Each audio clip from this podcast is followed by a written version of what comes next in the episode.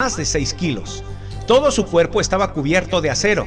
Los físicos de hoy han calculado que David en un segundo pudo darle hasta 5 vueltas a su onda en un radio de giro de unos 60 centímetros. Y la piedra que podía colocar en su onda no podía exceder el peso de 20 gramos. Calculan que si David estaba a una distancia de unos 35 metros, la piedra podría haberse impactado a una velocidad de 34 metros por segundo, lo suficiente para perforar el cráneo de una persona. Este impacto, dicen, es equivalente a una bala del calibre 45. Su tiro prácticamente fue un tiro de francotirador.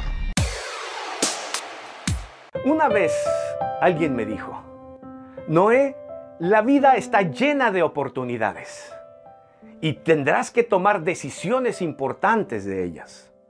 Pero tienes que saber también que así como la vida está llena de oportunidades, hay oportunidades que ocurren una sola vez en la vida. A través de los años he meditado estas palabras que escuché y qué desierto tienen, cuánta sabiduría. Es cierto, la vida está llena de oportunidades. Qué lindo es vivir, qué lindo es enfrentarse a esas oportunidades que nos desafían, nos retan y nos empujan a tomar decisiones. Pero también es cierto que hay oportunidades que ocurren una sola vez. Y si uno no se decide o no toma la decisión correcta,